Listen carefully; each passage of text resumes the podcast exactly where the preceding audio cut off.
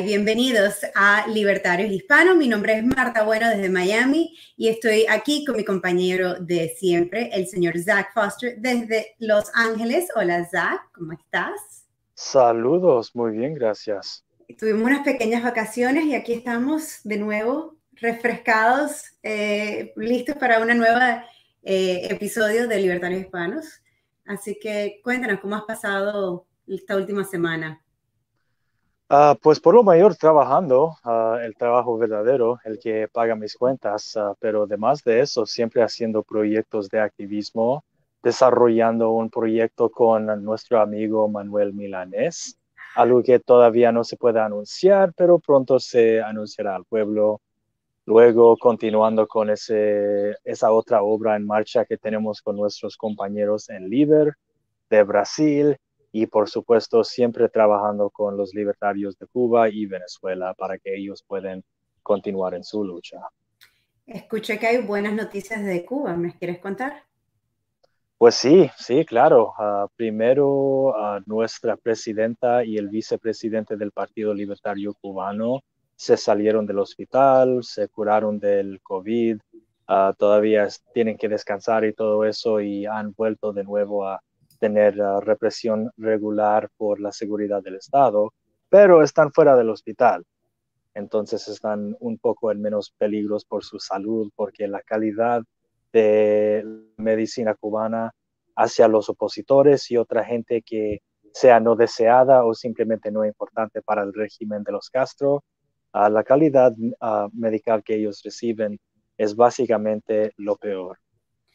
Bueno, eh, no sé si solamente para ellos, pero creo que también es un poco mala para el resto del pueblo. No sé qué decir en esa instancia. Nunca he escuchado de alguien, un cubano que vive en Cuba, que reciba buena atención, pero bueno, solo lo que conozco yo. Eh, sigamos, hay noticias muy grandes desde Ecuador y Perú sobre elecciones. Yo creo que eh, es algo que hemos estado viendo por un buen tiempo, ¿no? Sí, absoluto. Ah, primero con las elecciones en Perú, la vaina fue complicada porque inicialmente no sabíamos quién eran a ser ah, los, dos, los dos candidatos para la segunda vuelta, porque ellos tenían varios candidatos, entonces si nadie ganara a menos 50% en la primera vuelta, entonces automáticamente se vayan a segunda vuelta. Y fue muy posible en los últimos, los últimos días antes de la primera vuelta que ambos de los dos candidatos serían izquierdistas. Últimamente eso no sucedió, ah, llegó a ser un concurso entre uh, Arauz ah, del partido de Correa, el Partido Socialista, el Partido Pro Cuba, que está haciendo los trabajos del régimen cubano en Ecuador, y por el otro lado hubo el profesor Guillermo Lazo, quien es un conservador. Y en la elección que tenían ah, hace tres días, ah, el señor Lazo ganó la presidencia y entonces uh, los planes de Cuba y del Foro Sao Paulo para ese país fueron detenidos por un ratito. No, no me siento muy cómodo en decir que todo se va muy bien en Ecuador ahora porque eligieron a alguien de la derecha.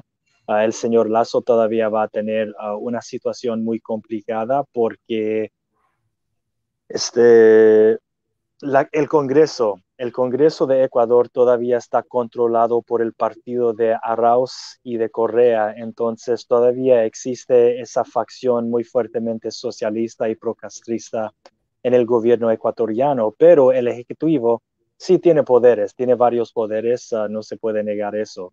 Entonces tendremos que ver lo que suceda en ese país, pero a menos sabemos que con un conservador Ecuador se mantenga actualmente abierto hacia mercados más o menos libres y uh, no estarían cubanizando a la economía y a, toda la sociedad, cual definitivamente era el plan de Cuba para ese país y para toda la región. Por supuesto, pero bueno, por lo menos Ecuador tiene el, está dolarizado, ¿no? O sea que es un poquito más difícil para que un gobierno eh, haga de la suya con la moneda, pero bueno, creo que, que, es una buena, es algo bueno que sucedió que tenemos un conservador, pero de todas maneras, mm, no sé qué decirte, Isaac. Eh, pues sigamos a Perú. Eh, bueno, Ecuador, yo puedo decir esto para calificar la cosa, las cosas en Ecuador se ven mucho mejores que las cosas en el Perú, aunque el Perú es, está mucho más interesante. Más interesante. Entonces, ellos recientemente tenían su elección presidencial y ah, así como en Ecuador, ningún candidato ganó a menos 50% de los votos, entonces automáticamente se van a una segunda vuelta con los ah, dos que ganaron más votos. Lo que está interesante es que ninguno de los candidatos ganaron más de 20% del voto. Ah, hubo varios candidatos, pues hubo más que 30 diferentes candidatos, pero de los, los cinco en los partidos más grandes o los cinco más populares que estaban esperados, ningunos ganaron una gran cantidad. Entonces, los que ganaron la mayoría, ah, hubo cuatro, ah, olvido quién es el cuarto, pero uno fue ah, el candidato socialista, el otro y, ¿cómo se llama? acá lo tengo, el señor, alguien recuérdame, por favor. Ah, estoy buscando su nombre, pero este señor socialista estaba haciendo mis investigaciones sobre él y es no solo socialista, ah, es un marxista, es, es, un profesor marxista. Y yo sé que eso ha, llegado a ser algo como estereotipo para Latinoamérica, pero así está la cosa. Y la otra candidata, uh, representando el lado opuesto, es Keiko Fujimori. Para los que no la conocen, Ah, Keiko Fujimori es de la derecha autoritaria. Su padre fue el presidente de Perú durante los 80 y los principios de la 90, si recuerdo correcto. Y varias cosas sucedieron durante eh, la presidencia de, Fujimori. Primero, derrocaron a la insurgencia marxista del Sendero Luminoso y abrieron las puertas en, en, el país y hicieron varias reformas para que ah, nuevos negocios y nuevas inversiones podrían llegar a Perú y estabilizaron más o menos la economía en Lima. Ah, otras reformas que introdujeron fueron uh, privatizar la tierra en que muchos indígenas, especialmente granjeros de coca, estaban viviendo y darles un título, un certificado de propiedad para ese pedacito de tierra, tierra para que no simplemente serían campesinos, sino dueños de una tierra, una propiedad. Y eso hizo una grande diferencia para mucha gente porque ellos pudieron ah, básicamente usar su propiedad como un colateral ah, para ah, asegurar un préstame, para que podrían lanzar un negocio y hacer su independencia económica. Esas son las cosas buenas de la presidencia de Fujimori. Las cosas malas, bueno, él fue un presidente muy corrupto, ah, fueron varios miembros de su administración que fueron a la cárcel con cargos de, delitos de robos de las cuentas públicas. Además, fue un reino muy sangriente. Ellos soltaron el ejército peruano no solo contra los guerrilleros, sino contra muchas poblaciones campesinas en general. Entonces hubo ah, casi la, misma cantidad de masacres cometidos por el Estado peruano que por los terroristas marxistas. Y cuando la justicia de su propio gobierno ah, empezó a iniciar una investigación en su contra, Fujimori, el presidente, se huyó hacia Japón. Entonces, hasta hoy, él vive en el exilio en Japón para que no tendría que uh, afrontar la justicia, un juicio en Perú por sus delitos. Su hija Keiko, quien es la candidata, su posición es que su padre fue un héroe y no hizo nada mal. Entonces, por un lado tenemos un marxista radical y por el otro lado tenemos Keiko Fujimori. Algo muy interesante, otro de los tres, uh, de los cuatro candidatos, un tercero de los cuatro candidatos es Hernando de Soto, es un economista peruano. Toda esa vaina de privatizar la tierra de los indígenas, eso fue la idea de este tipo. Este tipo entienda más o menos el liberalismo, aunque él difiere con nosotros libertarios en varios puntos. Pero él tuvo demasiado colaboración con el gobierno Fujimori para que yo podría ser muy cómodo en demostrando apoyo para este candidato. Entonces, ah, yo podría declarar que uh, Hernando de Soto quizás es el candidato menos mal, pero ninguno de los cuatro son gente que yo podría apoyar, especialmente a Pedro Castillo. Ese es el, el profesor marxista. Mucha gente teme de que Pedro Castillo sea el presidente porque él abriría los portados al régimen cubano y la Venezuela, ah, perdón, la cubanización del Perú se iniciaría así mismo como se llevó a cabo en Venezuela, en Nicaragua y se está llevando a cabo en Bolivia. Entonces, eso es lo que representa Castillo. Por el otro lado, hay la tipa que entiende el capitalismo, pero dice que su padre, quien lanzó escuadrones de la muerte para asesinar no solo a comunistas, pero también a otros enemigos políticos, él no hizo nada mal y es un héroe. entonces, los prospectos para la libertad en el Perú se ven un poco oscuros actualmente y yo creo que ese país tendrá que dar más dolor antes de que hagan mejores elecciones con sus políticos. ¿Quién crees que va a salir? Yo no sé, yo no sé porque por una parte sería básicamente los títeres de estalinistas totalitarios y por el otro lado sería los defensores de una mafia y escuadrones de la muerte, pero a menos con una economía ah, un poquito mejor.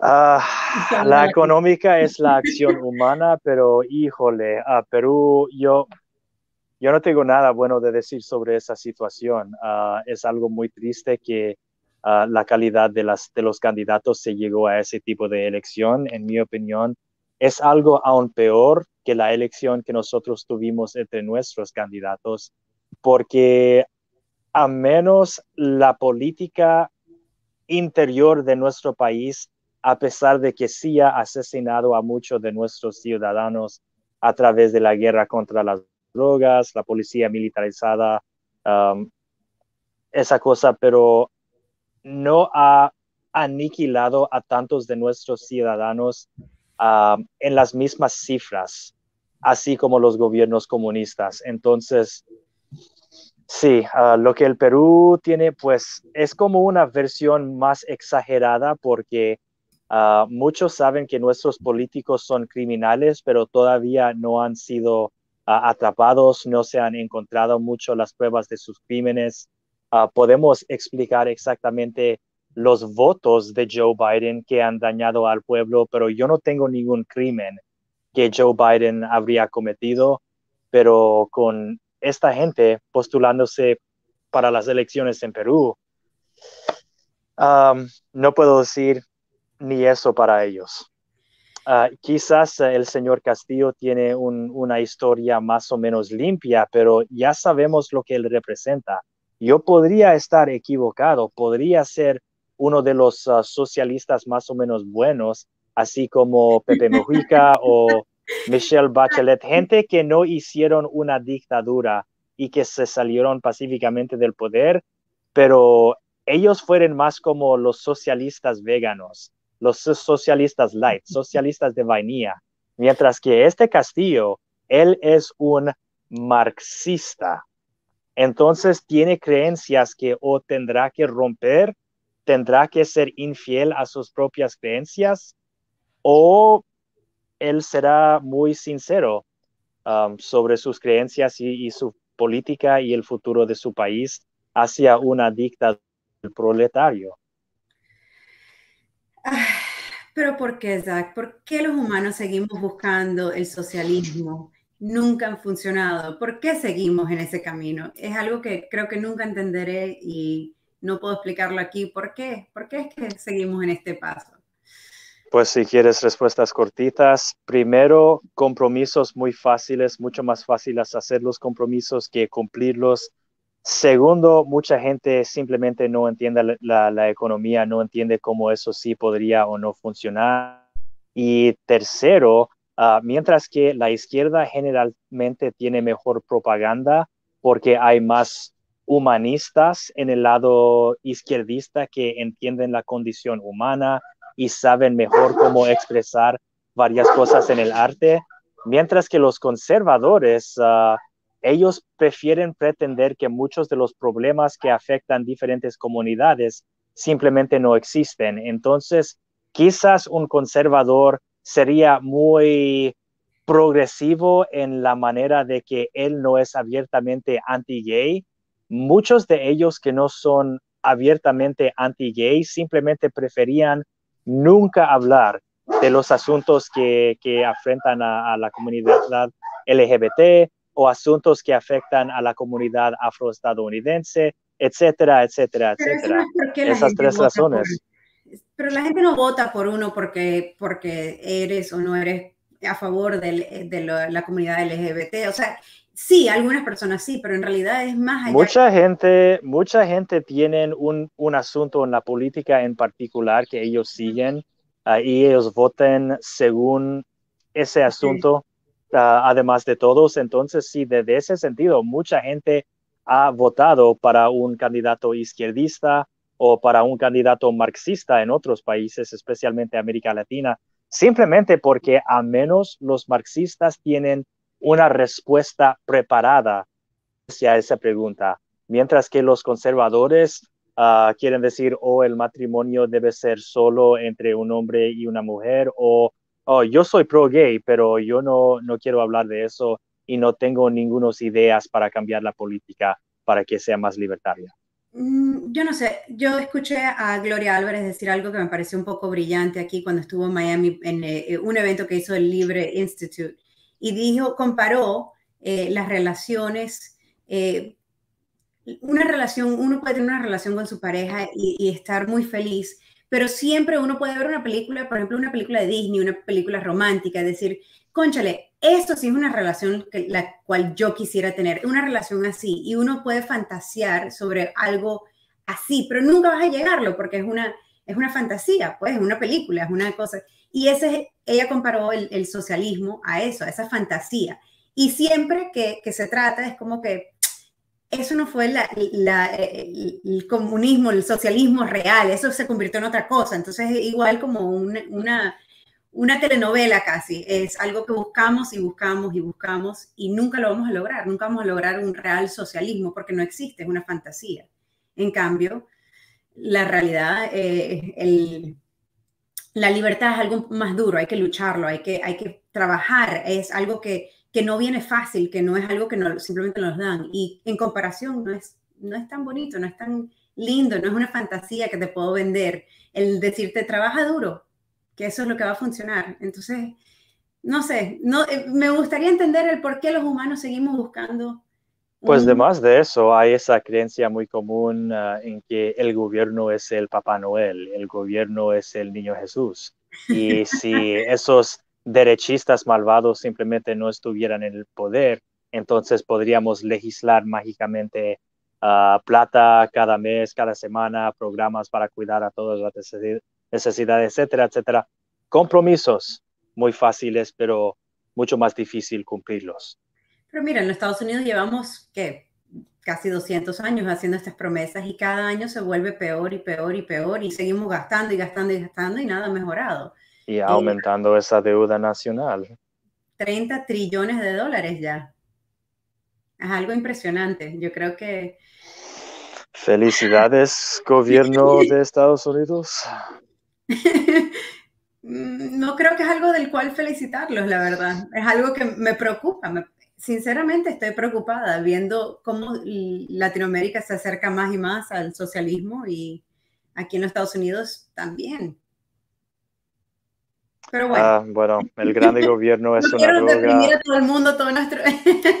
Sorry, no los quería deprimir a todos. Es hora de... Demasiado tarde. Pues, eh, ¿viste el caso de Dante Wright en Minnesota, aquí en Estados Unidos? ¿Qué te parece, Zach?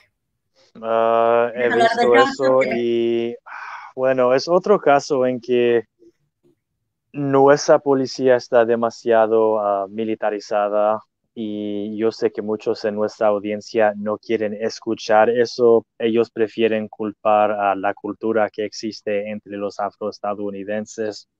Ok, ah, existe una cultura urbana que está muy común entre la gente viviendo en pobreza.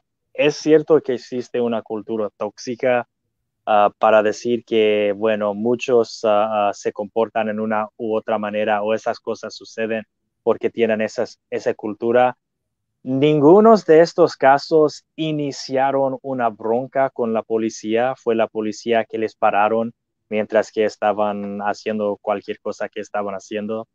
la única persona que yo he visto pruebas de que él se había comportado un poquito mal era el caso Ah, de George Floyd, parece que sí hubiera estado ah, utilizando drogas y manejando.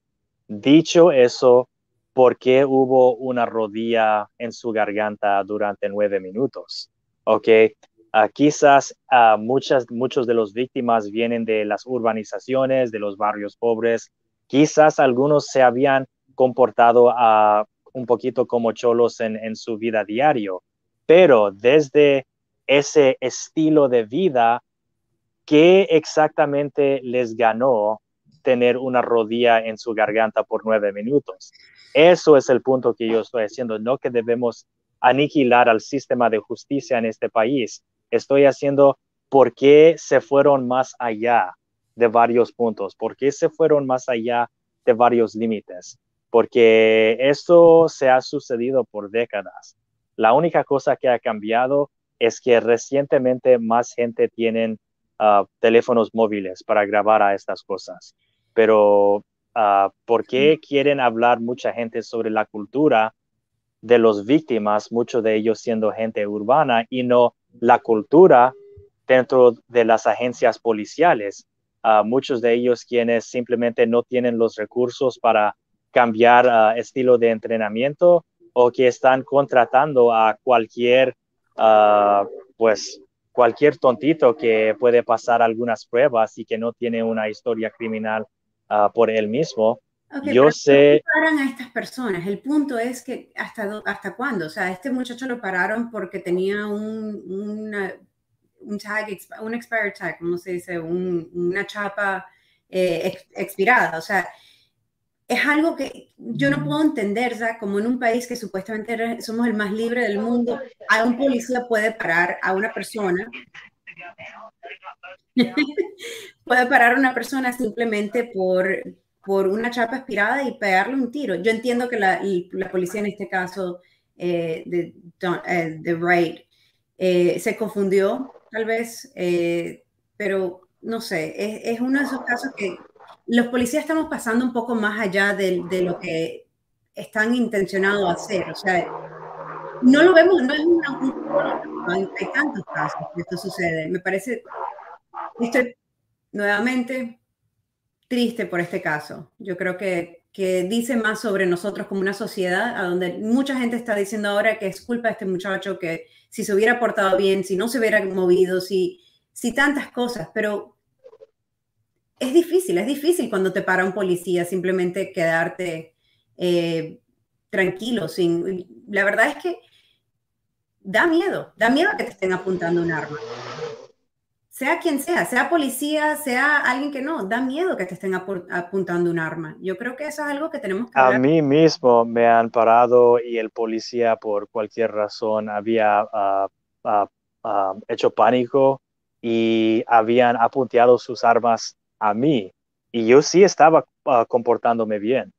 Entonces, ¿cómo pueden decir a mí, ok, yo no puedo representar al resto de los casos en, todas las estadísticas de la brutalidad policial, pero la experiencia mía que yo tuve, nadie me la puede negar. Y en esa experiencia, aún yo, quien no soy afroestadounidense, hasta hoy hay mucha gente que todavía no saben que yo soy latino me confunden por, por un gringo de 100%. Yo solo soy 50%, ¿ok?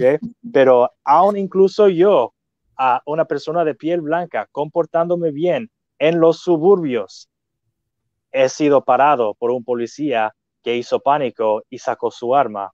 Y si no me mantuviera yo tranquilo para explicarle lo que estaba sucediendo en una manera tranquila, me había aniquilado. A mí también una vez que me paró un policía, no me, no me apuntaron el arma, pero eh, yo estaba, de nuevo, igual que tú, Zach, eh, persona blanca, en un carro eh, un poco exclusivo, estaba en mi Tesla cuando lo tenía en ese entonces, estaba de tacones, estaba con una falda, o sea, no era, yo creo que un caso donde un policía de verdad se hubiera sentido preocupado por, porque me paró y le expliqué al policía de que estaba yendo a buscar a mi hijo. Fue una cosa que ni siquiera sé por qué me habían parado. Y le dije que mi hijo me estaba esperando. No le dije la edad de mi hijo, no sabían si era un niño pequeño. Le dije que estaba parado en una esquina esperando por mí y estaba un poco apurada para ir a buscar a mi hijo. A pesar de eso, me hicieron esperar más de 45 minutos y a, los 45 minutos, cuando ya el teléfono se me reventaba, porque mi hijo me decía, por favor, ven a buscar, eh, le hice muecas, señales al policía que por favor, si me podían venir a ver de nuevo, porque me habían venido a la ventana y se fueron. Y cuando vinieron, eh, me ignoraron del todo y cometí el error de abrir la puerta del carro y pararme y, y dirigirme hacia el carro de policía que estaba un poco más atrás de mi carro y cuando me acerqué, la policía, que fue la que me había parado, me empezó a gritar y me, decía, ¿qué estás haciendo? Regrésate a tu carro. Y se puso la mano en la pistola. Hice así, me regresé a mi carro y me senté a esperar otros 25 minutos a que me escribiera un ticket. Mi hijo se quedó parado afuera en un barrio donde no conocía a nadie por un largo plazo porque los policías me tenían que escribir un ticket. Nunca, o sea, yo creo que es algo que simplemente porque te están parando no significa que uno tiene que aceptar el trato que te dan. En mi caso, me quedé de verdad sorprendida. No me imaginé que un policía me hablaría de tal forma cuando simplemente le estaba diciendo, mira, estoy apurada, denme el ticket. No estoy diciendo que no me lo merezco, no sé lo que hice, pero dénmelo, pero me tengo que ir. Y yo creo que hay un cierto cultura cuando uno es parado por la policía, donde simplemente uno tiene que hacer lo que ellos te dicen. Nosotros somos adultos, estoy manejando un carro, tengo una vida, tengo un niño. Ellos no sabían la edad de mi hijo, mi hijo ya tenía un teléfono y era un poquito más grande y podía defenderse solo. Pero ellos no sabían si yo tenía un niño pequeño que me estaba esperando, ellos no tienen idea. Y se lo Además, ¿qué exactamente duró 45 minutos para buscar tu nombre en su registro? Porque la, la policía sí tiene un registro que el resto del gobierno no tiene y muy fácilmente les dice si tienes ah, tickets que todavía no has pagado, si tienes ah, órdenes de captura, uh, toda tu, historia criminal anterior, todo eso se, se requiere a menos de dos minutos para verificar en su computadora. Entonces, ¿qué exactamente requería 45 minutos teniendo a una mujer parada al lado de la calle? Sí, o sea, sinceramente, y, la verdad es que nunca pagué ese ticket porque inmediatamente llamé a un policía que, era amigo mío y le conté la situación y se resolvió. Mágicamente, ese ticket nunca, nunca fue eh, un problema para mí, no, nunca. O sea, yo creo que ellos mismos en, su comunidad saben quiénes son los que son más eh, agresivos, tal vez. Sí. Y yo creo Ahora, que tú saliste muy afortunada en tener esa conexión con un amigo que te, ah, te pudo ayudar, pero imagínate toda la gente que no tienen esas conexiones, sean parados por cualquier tontería, por cualquier tontería, y luego les den un ticket con una multa de entre 63 ah, y 400 dólares, ah, dependiendo en, en, cuál fue el supuesto delito. Y por otra cosa, paren a la gente al lado de la calle por 45 minutos, por una hora, a veces llamen a dos o tres patrullas más ah, para verificar a alguien que últimamente fue parado por las placas de, su carro, ah, algo muy tonto. Ah, el carro no fue robado o nada de eso, solo que las placas se expiraron, se expiró la registración, estabas yendo a 28 kilómetros en una zona de 25, algo tonto como eso, pero Imagínate ser alguien de una zona urbana que quizás no sabe muy bien cómo expresar las cosas en una manera elocuente, que quizás uh, un oficial en el suburbio en que trabajas, uh, cuando te para, pues ah, y simplemente tener un poquito de irritación o falta de respeto, pues no existe ninguna ley que alguien tiene que ser sí, señor, no, señor, todo respetuoso, humilde y todo eso. Uno no tiene que hablar. Lo más uno no tiene que hablar, exacto. uno no tiene por qué hablar, uno tiene sus derechos y uno no tiene que contestar, uno no tiene y yo también he visto muchos casos, muchos de esos departamentos en los casos que no llegan a ser fatales, o sea, en que la policía no se vaya tanto allá para asesinar a la gente. Con mucha frecuencia yo he visto las grabaciones totales de un pasajero en el carro o por las propias cámaras de cuerpo que los policías tienen que llevar, en que ah, con mucho más frecuencia, eso sí sucede con gente blanca, pero ah, sucede con más frecuencia a los afroestadounidenses, en que ellos intentan de argumentar respetuosamente sus derechos. Con todo respeto, señor, si no tiene un crimen específico porque ah, me paró entonces, yo ah, quizás contestaré sus, sus preguntas, pero no es un requisito que yo tengo que demostrarte mi identificación. Y en muchos estados solo tiene que hacer eso cuando están siendo detenidos, pero hasta que el policía anuncia está siendo detenido, entonces todavía está solo siendo parado. Pero cuando ellos intentan de argumentar a eso, entonces los policías, ¡boom!, le saquen del carro, luego están en el piso o con varios policías golpeándoles, ah, diciendo, deja de resistir, deja de, resistir. Um, y, eh, no es muy difícil ver cómo esa situación se puede salir fuera de control si toda la gente que no cree en estas cosas solo pasen un poco de tiempo investigando lo que el lado opuesto tiene que decir. Um, y, lamentablemente yo fui uno de esos libertarios llegando al libertarismo desde la derecha, entonces a mí no me interesó para nada uh, hablar sobre o, investigar sobre los problemas que muchos de los afroestadounidenses estaban quejándose hasta que esa cosa sucedió a mí. Luego, después de eso, ay, ok, entonces esto es un problema real, entonces yo necesito informarme muchos de los datos que yo encontré no me sorprendieron para nada. Eh, también está el caso, no sé el nombre, lo estaba buscando, eh, Nazario sería, eh, del de el, el lieutenant de las Fuerzas Armadas de los Estados Unidos, Carón Nazario, ¿viste ese? Otro, otro que está ahorita en las noticias. Eh, aquí te lo tengo, si quieres ver, por lo menos en el...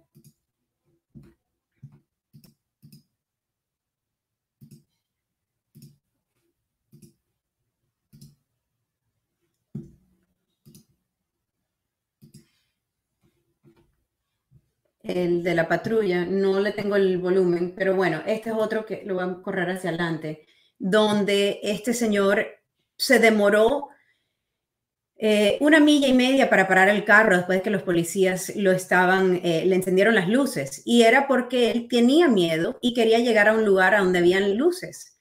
Y así lo trataron. Eh, la verdad es que este caso es horrible, no sé si lo has visto, pero me da muchísimo coraje ver estos, ver estos videos de lo que está pasando en este país. Y en el caso de este señor, la placa, él se había comprado este carro recientemente y la placa tiene una placa de papel en la ventana en vez de una placa normal, la, que te dan después de un tiempo, ¿no? Y ese fue su gran crimen. Y yo no puedo creer que a uno por no tener una placa lo traten en este país de esta manera. Es algo que me, de nuevo, me llena de ira, me llena de coraje. No entiendo el por qué esto es necesario. Eh, si él no ha cometido un crimen y él aquí en esto le pregunta varias veces cuál es el problema y muestra sus manos. Y por cierto, hay, hay varios fallos aquí de, los policías también. Él es eh, de las Fuerzas Armadas y obviamente tiene una pistola en el carro y el policía le dice en un momento que se que mueva y se quite el cinturón. Em, fue el caso de Castillo el que, el que se fue a quitar el cinturón y, y lo dispararon.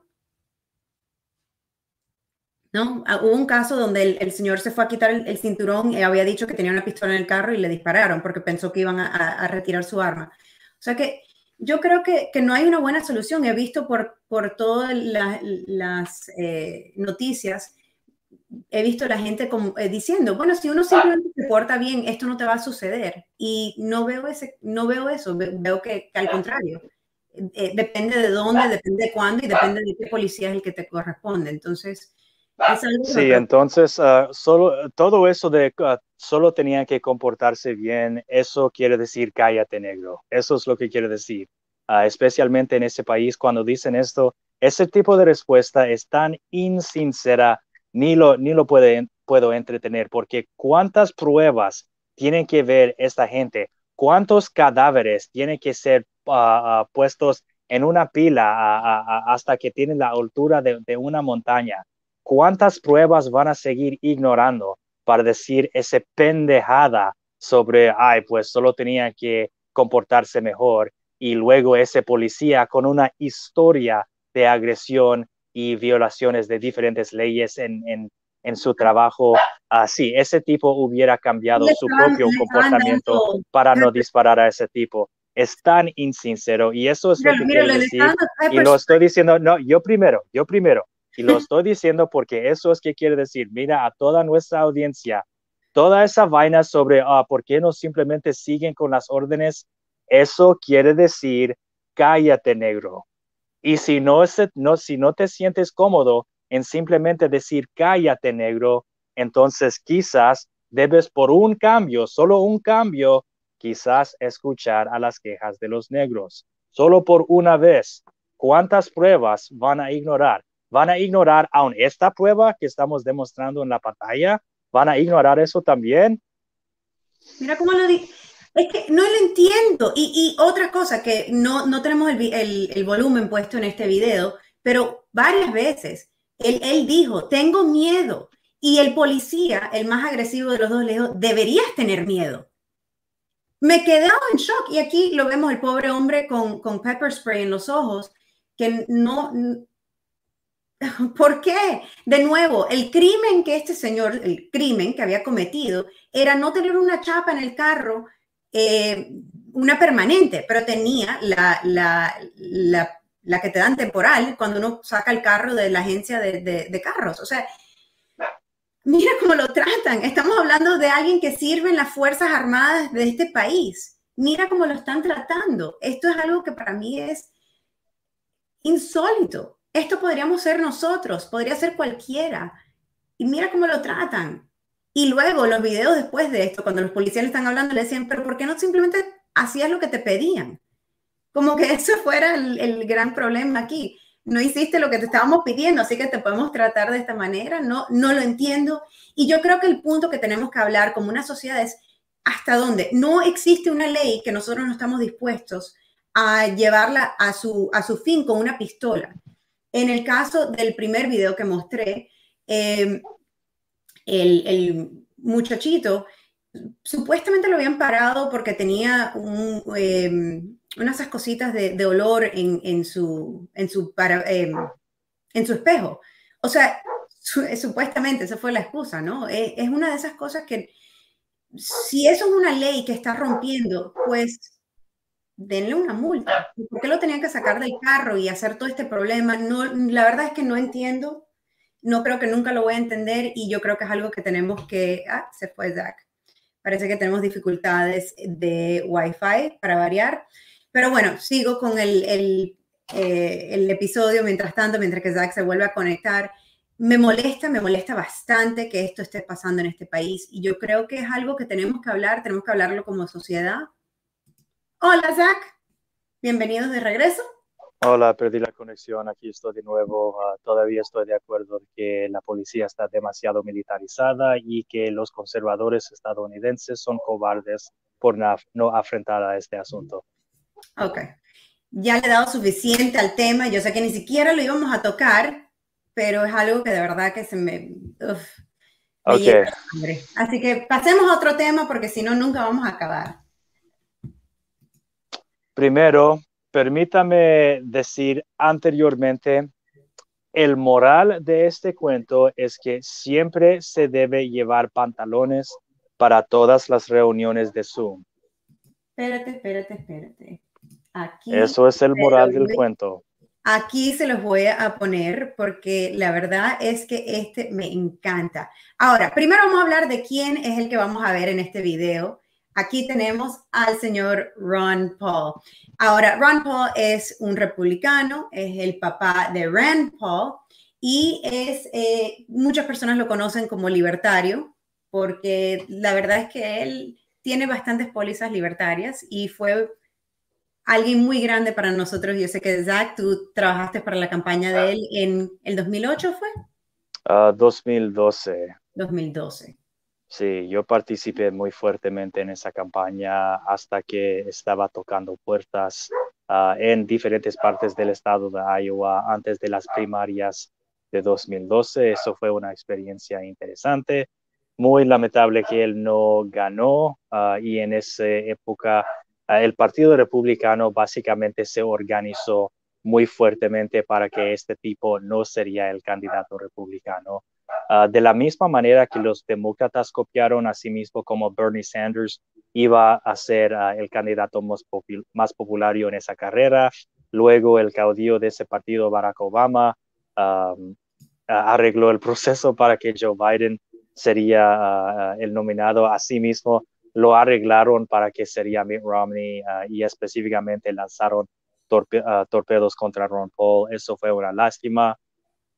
Eso fue una de las mejores candidaturas ah, de todo el mundo porque ah, por esa razón, por esa, esa grande campaña de base, gran, ah, campaña comunitaria que tocó los corazones de millones de personas, por eso Ron Paul está conocido o reconocido comúnmente como el padre del libertarismo moderno en Estados Unidos, a pesar de que él no milita hoy en día con el Partido Libertario mala decisión, pero todavía, todavía amamos a Ron, pero tenemos que, ah, nosotros como la, la, próxima generación en la política tenemos la responsabilidad de aprender de los fracasos de nuestros líderes anteriores. Entonces. Y aquí hay un fracaso muy grande y es, ahora todos estamos a base de Zoom, así que esto es una historia muy buena para todos los que trabajamos de la casa y solo nos ponemos una camisita, etcétera. Aquí vamos. ¿Ready? Thank you. Eh, ups. Y, ahí, está, Stephen Colbert haciendo sus comentarios. Ahí está, okay. vamos a proceder un segundito a donde está. Un segundito, sí. Oh, por Ron. Ah, me duele mucho tener que hacer este segmento. Ok, ya basta, quitemos la foto, quitemos la foto. Pero déjame decirte, no creo que estaba en Ya quitemos la foto, por favor. Yo creo honestamente que él estaba en chores, se ven que son chores de jeans, así que mira, por lo menos, por lo menos guardó su dignidad y no mostramos los calzones del querido Ron Paul. ok, pues pero bueno. A menos la chica soltera sabe quién es el papá, ok, ok.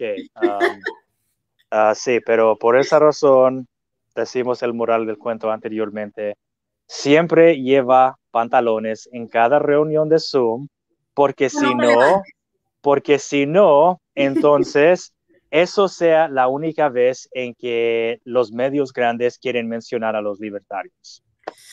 Uh. Entonces, sí. Eso me dolió porque es cierto, es cierto. No, lo que ustedes vieron fue visto por decenas de millones de estadounidenses hace pocos días en la televisión ah, nocturna, la televisión mainstream, ¿ok? La red fue CBS, eso fue CBS. por Ron Paul, pero mira, es una tremenda idea. tenemos que aprender tenemos que aprender de los fracasos de nuestros líderes, simplemente ah, entendiendo que este juego está arreglado en nuestra contra. Ah, ah, las cartas están arregladas en nuestra contra. Desde el inicio, no podemos entregar ningún espacio a los medios para que se burlen de nosotros. Yo prefiero que ellos estén burlándose sobre nuestras políticas, porque a menos estarían hablando sobre nuestras políticas y luego más gente sí nos busca simplemente por oír las burlas. de nuestra política. Pero cuando se estén burlando, cuando se estén burlando, cuando se estén burlando de libertarios en sus calzones, porque ahora esto está llegando a ser un tema.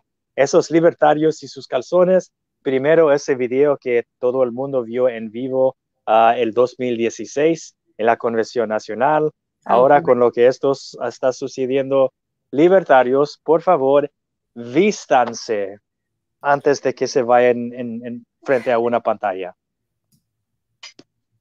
Ok. Pero hablando de que no se burlan de los demás, Christy Noem, eh, la gobernadora de South Dakota, eh, dijo que no quiere a los inmigrantes en su estado. Así que, mira, menos mal que de lo peor que pueden decir de nosotros es que no nos ponemos calzones, ¿ok? O que nos quitamos. Ah, no quiere que los inmigrantes se vayan a su estado. Lo siento, gobernadora, tienes que ser un estado a que los inmigrantes quieren que ir en primer plazo, ¿ok? Yo esperaría oír algo de esa paja del gobernador de Texas, de Florida, de Arizona, pero el gobernador de cuál estado? Dakota del Sur.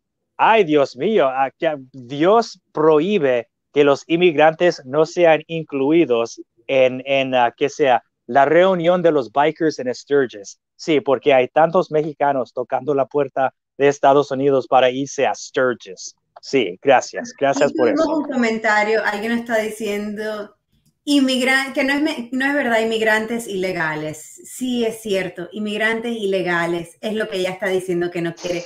Pero vamos a ser sinceros, aquí lo único que te hace inmigrante... De todos modos, tienes que ser de un estado a que los inmigrantes ilegales, ilegales quieren ir. Ella es de Dakota del Sur, ¿ok? Así como los, los, canadienses diciendo, hey, no, no queremos norteamericanos uh, uh, viniendo a nuestro país como turistas, ¿ok? Ok. Exactamente. Además, eso es como, como esa chica ya, ya ah, casi, casi borracha en la barra diciéndole a todo el mundo, tú no puedes alcanzar una chica como yo. Y el resto de la barra diciendo, nadie te quería en primer plazo, loca. Ya, vete. no queremos los inmigrantes ilegales en Dakota del Sur. Puedes decirle que... Uh, Porque el equilibrio entre las razas de la población de Dakota del Sur está en tanto peligro, sí, claro. Híjole. Además que los inmigrantes traen muchas cosas muy buenas cuando vienen a, por lo menos Miami. Miami hace Traen cocina mejor de, de, la cocina que tienen en Dakota del Sur. Ah, es cierto, cierto. Pues este año en Dakota del Sur vamos a tener Freedom Fest, así que no me siento muy... Yo tengo amigos, yo tengo amigos en Dakota del Sur, todos son gringos, son libertarios, entonces son, son algunos de los buenos y sabes que casi cada uno de ellos privadamente me dijeron, ojalá que hubiesen más latinos en este estado. De verdad. Ojalá que fuesen más latinos en este estado. Simplemente porque es muy fácil ser aburrido por la misma cultura en que alguien se crió, especialmente ah, recordando que la mayoría contundente significa que tampoco encontrarás el labor barato frente al Home Depot. Sí, sí, sí. Todos quieren expulsar a todos los inmigrantes hasta que tienen algo que quieren edificar en su patio. Luego nos necesitan. en Miami, ¿quién crees que van a poner los techos? Así que, pues, nos hace falta. Aquí hace falta de todo un poco y hay, hay espacio para todo un poco. Eh, politizar esta, esta circunstancia es bastante feo. Sobre todo una mujer que le gusta hablar de cómo ella es católica o cristiana, perdón, y que ella es una persona muy buena. Pero mira cómo habla de la gente como si fueran nada. Y me parece terrible. Pero bueno, hasta aquí llegamos el día de hoy. Quiero darle perdón, perdón, perdón, permíteme buscar esa escritura, uh, que es exactamente lo que dice uh, en el Mateo 25, verso 35. Ah, Yo fui un extranjero y me abrieron la puerta. Oh, ok. sí, eso está muy alineado con lo que está diciendo la gobernadora de Dakota del Sur no queremos los inmigrantes ilegales. Aquí, en este país todos somos inmigrantes, al menos que uno haya sido eh, nativo. Así que... Eso es como decir, ok, vamos a tener uh, un Sharknado número 7 en Netflix, pero uh, solo los, los ciudadanos estadounidenses pueden verla. Oh, ok, pues. Nadie lo verá entonces. Pero bueno, ok. Muchísimas gracias a todo el mundo por compartir con nosotros. Nos hemos ido un poquito largo esta noche. Eh, fue un placer de nuevo estar contigo, Zach, aquí esta noche. Y recuerden, estamos aquí todos los miércoles a las 9 de la noche, hora de Miami, 6 hora de Los Ángeles. Y por favor, síganos por Twitter en Libertarios 1, Marta Bueno 18 y Mr. Zach Foster. Nos vemos la semana que viene. Chao. Que la fuerza esté con vos.